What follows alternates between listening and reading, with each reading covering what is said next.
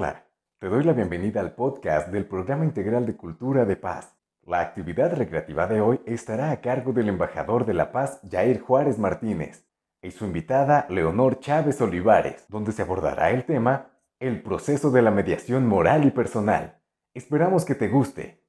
Hoy estamos con Fernanda Leonor Chávez Olivares, estudiante de Gestión y Economía Ambiental sexto semestre, ha participado como consejera de centro en CUSEA, es activista política y recientemente participó en la campaña del Partido Futuro como brigadista. ¿Cómo estás, Leonor?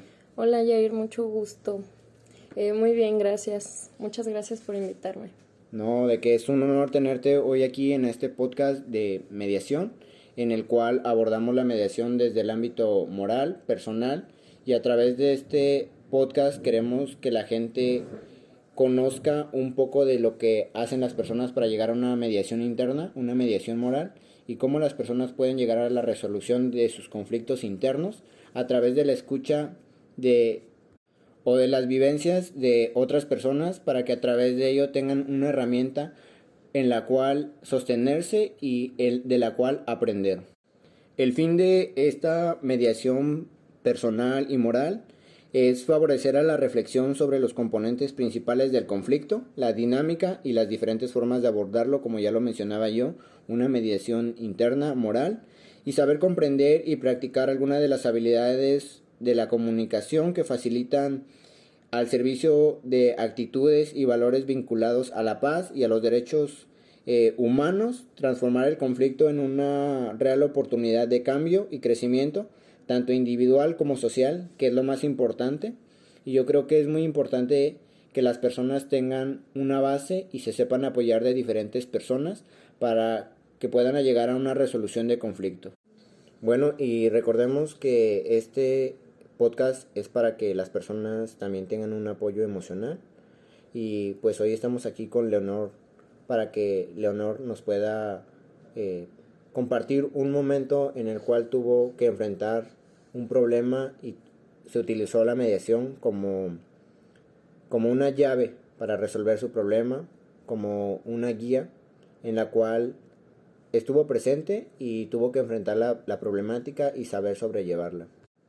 Pues, Leonor, creo que este es el momento en el cual, eh, si gustas compartirnos un aspecto, un momento de tu vida en el cual tuviste la mediación presente, tal vez no la tuviste tan presente así como saber lo que era, pero a través de alguna herramienta pudiste eh, sobrellevar la, la, problemática.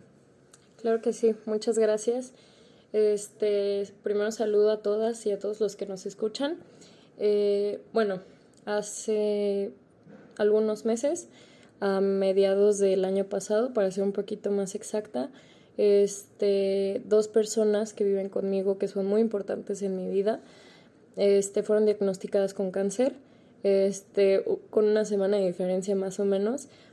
Eh, entonces, en ese momento se me vino el mundo abajo, ¿sabes? Porque al momento que te dicen que una persona tiene cáncer, yo creo que lo primero que piensas es, pues es como en algo muy trágico, ¿no? En, en la muerte, vaya. Entonces, creo que yo al, al, al escuchar esto, fue lo primero que pensé y más porque pues nunca había pasado una situación de estas, ¿no? Una situación similar. Entonces me costó muchísimo trabajo asimilarlo, ¿no? Y, y saber cuál era la manera correcta de, de, actuar, ¿no? Para, pues para apoyarlas y pues que estuvieran, que estuvieran bien, ¿no? Este, normalmente pues yo eh, acudiría a, a ellas para, pues para contarles, ¿no? Para ellas son pues las personas de las que siempre me apoyo en cuando tengo algún problema, pero en esta ocasión pues ellas eran las pues las que necesitaban, ¿no? Entonces pues se me cerró el mundo por lo mismo de que no tenía con quién apoyarme o no sabía de quién apoyarme. Eh, estaba llegando a un punto de mi vida donde donde realmente no sabía no sabía qué estaba pasando, ¿no? No sabía qué iba a pasar no sabía cómo, cómo iba a ayudar, ¿no? Porque pues ellas llevaban su tratamiento, eh, pues llevaban su dolor obviamente, entonces pues yo tenía que, que saber eh, qué hacer para, pues para, para estar siempre con ellas, ¿no? Y ser un apoyo. Entonces eh, descubrí un libro Y sí, hablando de, de lo, que, lo que estás comentando, pues esto también podemos llevarlo al ámbito de un conflicto, ¿no?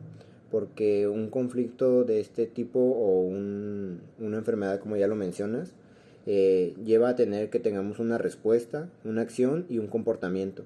Eh, en las consecuencias como este tipo de, de, casos, se llega mucho a la atención, a los sentimientos heridos, a un alivio, a un reconocimiento mejor o peor en alguna relación que tengas, por ejemplo en este caso la relación que tú tenías con tus familiares, y también muchas veces nos lleva a que esto se refuerce o se modifique la relación que tienes con las personas. Así Puede llevar a una percepción, a, aquí entra mucho en juego lo que son las creencias, las actitudes, valores y sentimientos, que todas estas engloban un conflicto, ¿no? Y yo creo que es importante saber que cuando nos encontramos frente a un conflicto, nuestras percepciones, creencias, actitudes y valores influyen mucho en los cambios como son el comportamiento o acciones que, que, realizamos para tratar de resolverlo, ¿no? Lo que hacemos o lo que cada uno de nosotros como la otra persona que tiene el conflicto o con la que tenemos el conflicto tiene ciertas consecuencias. Estas, como ya decía yo, pueden ser positivas, eh, alivio, satisfacción, comprensión, reconocimiento o, todo este tipo de cosas, o pueden ser negativas, como ya mencionaba yo, que alguna tensión, angustia, enojo, dolor, eh, y también esto nos ayuda a reforzar o modificar pues nuestras creencias que ya tenemos y a través de esto podemos llegar a la resolución de un conflicto, pero igual son diferentes conflictos o situaciones que vivimos día con día, como la que tú nos estás contando hoy. Eh, bueno, en medio de, todo este proceso eh, descubrí un libro que se llama Muchas vidas, muchos maestros de Brian Weiss. Eh, creo que este libro me ayudó bastante y puedo decir que fue en cierta parte mi apoyo emocional durante pues todo este proceso, ¿no? Para quienes no conocen el libro, Brian Weiss es un psiquiatra que explica, bueno, hace especial énfasis en un caso con, con una de sus eh, pues, personas. Para quienes no conocen el libro, eh, trata sobre una experiencia de, del autor, que es un psiquiatra, este, con, una, con una chava que le hace una terapia de regresión. Eh, y dentro de, pues, de esta terapia, la, chava, la chava descubre como todos sus miedos, ¿no? Y creo que hace especial énfasis, y eso me gustó mucho, este, que todas las personas que, que están ahorita en tu vida, todas las personas que conoces, tus familiares y demás, este, han estado contigo en todas tus vidas pasadas y lo seguirán estando en tus, en tus siguientes vidas, ¿no? Eh, me gusta mucho que, que, menciona que a lo mejor eh, tu, tu mente no se va a acordar de esa persona, ¿no? Porque pues obviamente pues cambias como de, de cuerpo, pero tu alma siempre va a reconocer a esa persona. Entonces creo que me ayudó mucho a, más que entender, yo creo que a, a, digerir, ¿no? El tema de, de, la muerte, de qué es la muerte, este, y no sé, si al final eh, del libro, cuando terminé de leerlo, me quedé con el aprendizaje de que pues todas las personas que conozco, que quiero en esta vida, pues van a estar conmigo siempre, ¿no? Van a ser eternas. Entonces, pues eso me ayudó como a, como a entender, ¿no? A entender mejor el proceso de que cualquier cosa que pasara, eh, pues ellas iban a estar conmigo siempre. Afortunadamente, pues no, no fue el caso, pero creo que fue uno de mis, eh, de mis mayores eh, aprendizajes, ¿no? Y pues, así como mencionas, yo creo que la identidad, tanto individual como colectiva, es un proceso de construcción social. Eh, en este caso, pues tú con tus familiares, pues era como que el ambiente en el cual te desenvuelves. Y pues a través de esta construcción social, ya que ni las personas ni los grupos eh, existen aislados, es a partir de la diferenciación de que con un ellos o ellas que podemos identificar un nosotros, ¿no? Entonces, a través de con quién te desenvuelves y todo, es como tú puedes identificar un quién eres, quién, quién soy o quiénes somos, ¿no?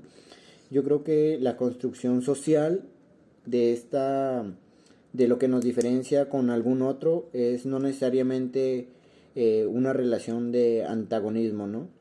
Eh, yo creo que en nuestras sociedades en las que constantemente se estimula la competencia, se abundan los ejemplos en los que con el argumento de afirmar una identidad determinada, el otro es construido como muchas veces pensamos como un enemigo o este alguien que no comparte nuestras costumbres o gustos, que muchas veces opinan distinto a nosotros, ¿no?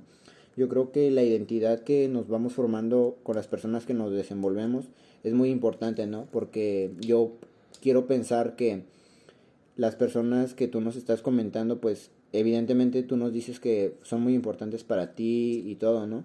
Entonces, a través de ellas, tú formas un carácter, tú formas una una personalidad, ¿no? Y yo creo que, que esas personas te hayan enseñado lo mucho o poco, tú lo absorbiste como una esponja y a través de eso tú puedes identificar quién eres.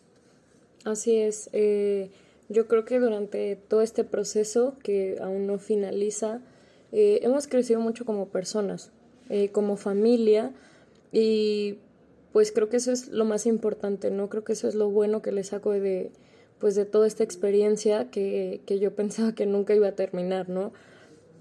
Creo que eso fue lo que más me, me gustó, que la, la, unión familiar que, que, hemos logrado consolidar y, y, la comunicación, ¿no? Yo creo que también el, el cariño crece y me gustó mucho que, que dijiste que pues parte de mi personalidad pues es lo que ellas me enseñaron, ¿no?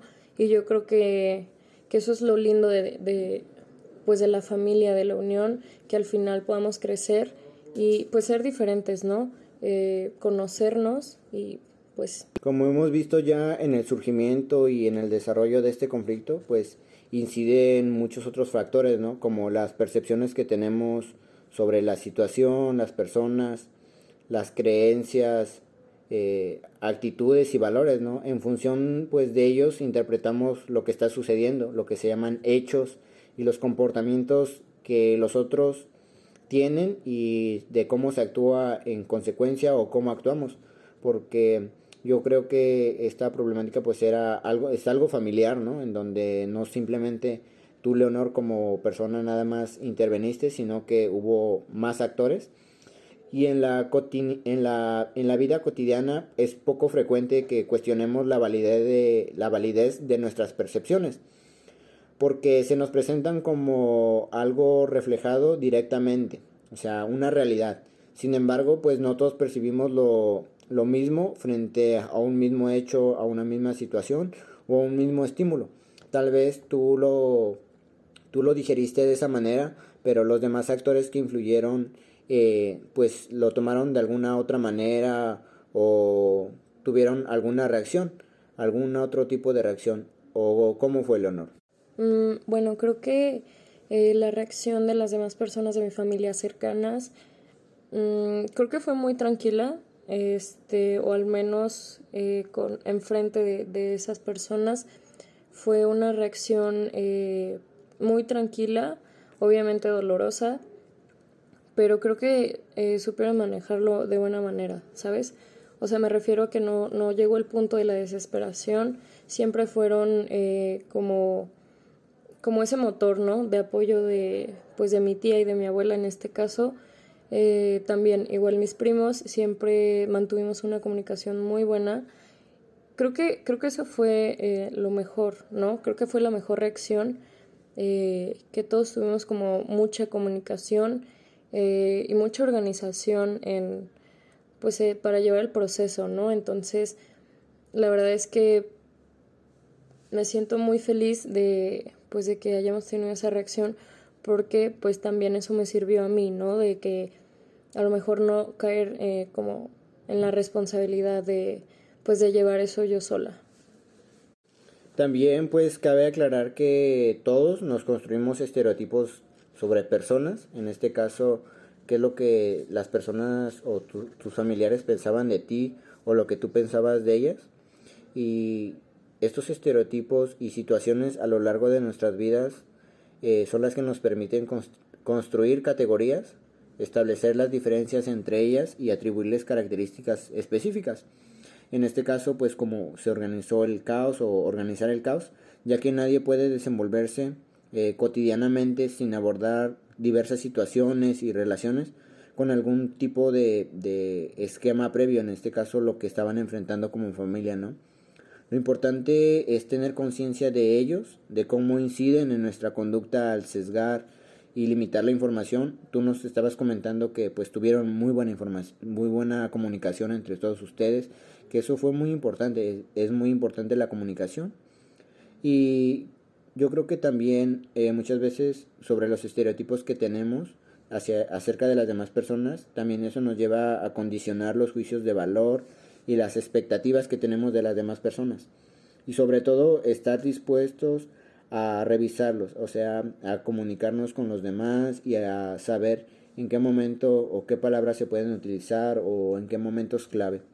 Esto es una de las condiciones que favorecen al desarrollo de, problemáticas, en este caso de una mediación que tal vez tú tuviste una la mediación interna en ti misma que eh, esto ellos te ayudaron a resolver el conflicto que tú tenías internamente, que a través de esa buena comunicación pudieron eh, saber o sobrellevar lo que estaba sucediendo en ese momento, que es lo de la enfermedad tal vez nos puedes comentar de cómo después de sobrellevar esta situación, esta enfermedad que pues gracias a Dios fallecieron personas, este, tal vez nos puedes comentar cómo fue después la comunicación que tenías con tus, con tus familiares, con tus primos, con tus tíos, de cómo fue la comunicación una vez que este problema pasó. Mm, bueno, creo que eh, la comunicación se ha mantenido muy buena. Este, digo, cada quien pues ya está haciendo sus vidas, ¿no? Sus cosas, pero siempre, siempre nos, nos hablamos para apoyarnos, ¿no? Siempre es de que cómo estás, cómo está mi abuela, cómo está mi tía, eh, y cualquier cosa, pues siempre como que nos mantenemos en, en muy buena comunicación, también con mis tíos, ¿no? Eh, creo que eso fue algo muy, muy importante que, que nos dejó pues, pues esta etapa, ¿no? La verdad es que, digo, o sea, en el ámbito como un poquito más privado, de, pues, familiar de mi, pues, de mi casa, ¿no? Este, creo que me falta trabajar un poquito más, este, pues, con, con, con ellas, pero, pues, la verdad es que hemos mejorado muchísimo y estuve muy feliz. Qué bueno, Leonor. Es muy, es muy bueno y es muy grato escuchar ese tipo de cosas, eh, porque muchas veces después de alguna problemática así como que siempre existe distanciamiento social entre las partes que estuvieron cuando fue el problema y, las personas que quisieron apoyar y las que no apoyaron. Yo creo que es muy bueno que, que ese tipo de cosas sucedan, que, que tengan buena comunicación ya después y que sigan viviendo, que tuvieron buena comunicación y que hasta la fecha pues siguen conviviendo de buena manera. ¿Y cómo fue tu, tu, tu relación con tu, con tu tía, con, con tu abuela? ¿Cómo fue la relación después de, de la problemática, de la enfermedad? Mm, pues creo que eh, al momento de que todo esto terminó fue, creo que para todas, ¿no? Fue como un respiro este, y la verdad es que pues se nota otro ambiente, ¿no? En la casa es como un ambiente más feliz. Mi abuela está súper feliz, está súper bien. Mi tía, bueno, ahorita está continuando con su tratamiento. Eh, pero la hemos apoyado mucho. Eh, creo que aún obviamente nos faltan como cositas por trabajar, eh, más en lo personal. Este, pero muy bien. La verdad es que hemos mantenido muy buena relación y como lo decía pues anteriormente, hemos crecido muchísimo y creo que hemos, eh, nos hemos conocido demasiado, ¿sabes? Como para saber eh, qué decir, cómo actuar frente pues a, otras personas, ¿no? Creo que eso es muy importante, de conocer a las otras personas y, y pues tener empatía. Pues yo creo que Toda conducta o comportamiento humano en una situación de interacción adquiere el valor de un mensaje muy grande, que en este caso fue la comunicación. debido a las muchas diferencias de percepción, creencias y actitudes de valores entre las personas. No es acertado suponer que siempre comprendemos adecuadamente que alguien nos está comunicando algo o a la inversa, que el otro comprende perfectamente aquello que nosotros estamos comunicando. La habilidad de establecer una buena comunicación es, una es decir, una buena comunicación afectiva entre dos o más personas no es algo que adquirimos espontáneamente, ¿no? Entonces, yo creo que requiere estar atento a las diferencias de, de, las percepciones, de lo que alguien más cree, de lo que alguien más supone, de sus valores, entre muchas otras cosas. Y esto puede estar afectando la calidad y o la efectividad de la comunicación que tenemos con las demás personas o con alguien más. Y esto adquiere mayor importancia cuando la comunicación se da con el propósito de de analizar o de resolver un conflicto o una disputa. Pero en este caso pues hubo muy buena comunicación, todos se, se supieron comunicar porque asimismo un mismo componente verbal, por ejemplo, eh, no tiene el mismo valor si se dice o si estamos hablando de un problema y lo decimos en un tono sereno, a que lo digamos con un tono normal o si lo hacemos irritados o gritando. Yo creo que este tipo de cosas influyen mucho en cómo te comunicas con las personas. En este caso, pues era un, algo delicado, entonces no podías hablar como que con un tono grotesco, entonces tenías que hablar con un tono, pues, en el que todos se entendieran, ¿no? Porque, pues, yo creo que si se hubieran hablado de una manera muy fuerte, yo creo que hubieran sido cosas distintas, ¿no? Sí, definitivamente. Porque, pues, también e, es no es posible no comunicarse, ¿no? Porque siempre que estamos con otras personas comunicamos algo, aun cuando no tengamos esa intención explícita o que creamos que no lo estamos haciendo, porque siempre la comunicación es algo asertivo y siempre debe de tener asertividad al momento de lo que estamos diciendo y en qué tono y cómo lo estamos diciendo. Bueno, y después de todo esto, pues tú seguías estudiando, estabas estudiando. ¿Puedes contarnos un poco de cómo influyó todo este proceso en tu ámbito estudiantil? Mientras estabas estudiando, pues tenías este, este problema, ¿cómo, cómo, se cómo te desenvolviste en, en, la escuela, con tus amistades?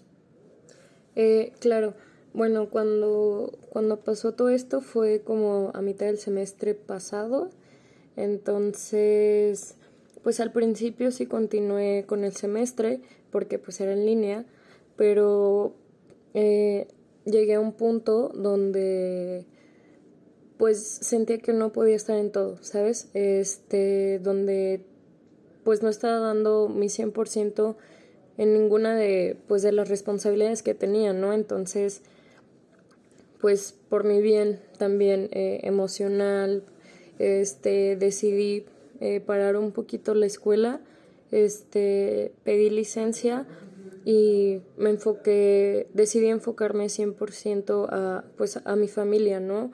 Eh, me entregué completamente pues, pues a ellos y creo que fue una buena eh, decisión porque si no, pues también eso me hubiera repercutido. bueno, como decía, este, decidí dejar la, la escuela, no finalizar el semestre por, por mi bien emocional, ¿no? Porque pues llegué a un punto de reflexión donde pues eh, pensé que si continuaba con todo y trataba de dar pues mi 100% en, en todas mis actividades, mis eh, responsabilidades, pues pues al final me iba a afectar, ¿no? Emocionalmente y la verdad, eh, bueno, este semestre ya retomé mis actividades normalmente y la verdad es que me está costando un poquito de trabajo, ¿sabes? Como adaptarme o agarrar mi rutina, ¿no? Que ya tenía porque pues fueron seis meses de pues de, dedicarme solamente a una cosa, entonces pues la verdad es que ahorita sí me está costando mucho trabajo como adaptarme eh, y agarrar nuevamente pues mi rutina, pero pues ahí vamos. Y aparte, aparte de tu, de lo que tú ya tenías como una normalidad, pues de que ya habías eh, pediste la licencia, pues ya te habías entregado como que completamente a tu familia, a lo que estaba sucediendo y ahora regresar a la escuela con esta nueva normalidad, yo creo que también como que lleva un punto de referencia, ¿no? En saber lo que está sucediendo. O cómo tú pudiste afrontar el regreso a la escuela, eh, el saber que la problemática o la enfermedad que estaba pasando en tu familia ya había pasado y cómo relacionaste eso con la nueva normalidad que ya estamos pasando. O sea, cómo pudiste eh, sobrellevar todo eso y luego retomar a esta nueva normalidad. Mm, pues creo que la verdad no fue tan difícil. Este, la verdad es que la pandemia no la sentí. O sea, para mí fue como, pues yo estaba como en mi mundo, ¿sabes? Pero la verdad es que con el regreso a clases, eh, creo que ya estoy un poquito entrando como, en todo este contexto, ¿no?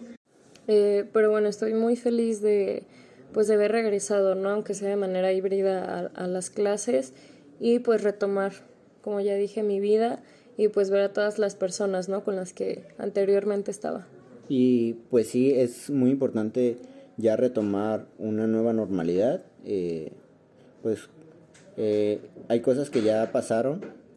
Bueno, y es muy importante también saber, eh, ahora que ya regresamos a esta nueva normalidad y ya ver nuevamente a tus amigos, a tus amigas, eh, yo creo que también eso te sirve o nos sirve mucho, por ejemplo, si tuvimos alguna alguna problemática y de alguna manera también puedes eh, como que puedes apoyarte con ellos y tal vez te puedes desahogar con ellos, ¿no? Y también eh, pues ellos también te pueden ayudar o yo creo que la amistad es algo muy importante a la cual siempre vamos a estar ligados con alguien y esa persona nos puede apoyar mucho. Así es. Eh, la verdad es que mis amistades siempre estuvieron eh, muy presentes durante todo este proceso. Eh, supieron respetar mi espacio, pero pues también siempre estaban como ahí, ¿no? Al pendiente de mí y pues de, de las personas, ¿no? De mi abuela y mi tía. Entonces, la verdad es que estoy muy agradecida con, con ellas, con ellos, pues por su por su presencia, ¿no? Por su amistad. Eh, creo que eso me sirvió también mucho, eh, que me distraía, ¿no? Eh, no solo con, pues, con mi familia, con mis primos, etc., sino pues el, el platicar con mis amistades, el salir, el saber que pues podía contar con ellos, ¿no? En cualquier momento y ante cualquier situación. Sí, este, pues es, es muy importante, también es muy grato que tus amistades estén contigo. A esto viene la capacidad de tener empatía, que nos permite reconocer las emociones de los otros y poder ponernos en su lugar para comprender diferentes perspectivas sobre la situación que está pasando y también nos puede ayudar para la resolución de conflictos, que nos ayuda a que nos ayuda a que a enfrentar en forma constructiva las diferentes situaciones que implican diferencias con los otros, percibidas como incompatibles, recorriendo a estrategias de negociación en lugar de la confrontación eh, de, alguna posición, ¿no? En este caso, pues tus amistades, como nos comentas, siempre estuvieron bien para ti, te estuvieron apoyando, estuvieron al pendiente de ti, al pendiente de lo que estaba sucediendo, y yo creo que eh, tener la capacidad de empatía es una manera muy grata de, de mostrar tu amistad y también de, tener una comunicación e, eficaz, ¿no? Porque a fin de cuentas eh, estuviste siempre en comunicación con, con, las personas y yo creo que esto nos lleva a una posibilidad de podernos expresar, ¿no? De expresarnos tanto en forma verbal como no verbal con las demás personas. Este, y también yo creo que esto nos lleva también a un pensamiento crítico y yo creo que también lo podemos enfocar en lo creativo porque pues nos lleva a una capacidad de abordar cuestiones con una mentalidad muy abierta y estar dispuesto a modificar nuestras propias opiniones, ¿no? Porque en otros podemos opinar de algún tema y, muchas personas pueden opinar eh, acerca del mismo tema, pero ya con sus propias palabras, ¿no? Yo creo que las propias opiniones ante los nuevos datos y nuevos argumentos eh, que las demás personas ponen, pues también son muy convincentes, ¿no? Y también esto nos ayuda a la contribución en la toma de decisiones favoreciendo la, una nueva exploración de alternativas y analizando las posibles consecuencias que esto nos puede llevar. Por ejemplo, eh, no sé, pudiste tener un amigo que tal vez eh, no se comunicó contigo de una forma muy asertiva en ese momento y pues la reacción que tú esperabas tener de esa persona pues cambia drásticamente, ¿no? Entonces yo creo que eso es muy importante. Mm, la verdad es que sí me pasó. Eh, tuvimos eh, un momento familiar donde pues una persona dijo algo que pues no era muy acertado en ese momento, ¿no?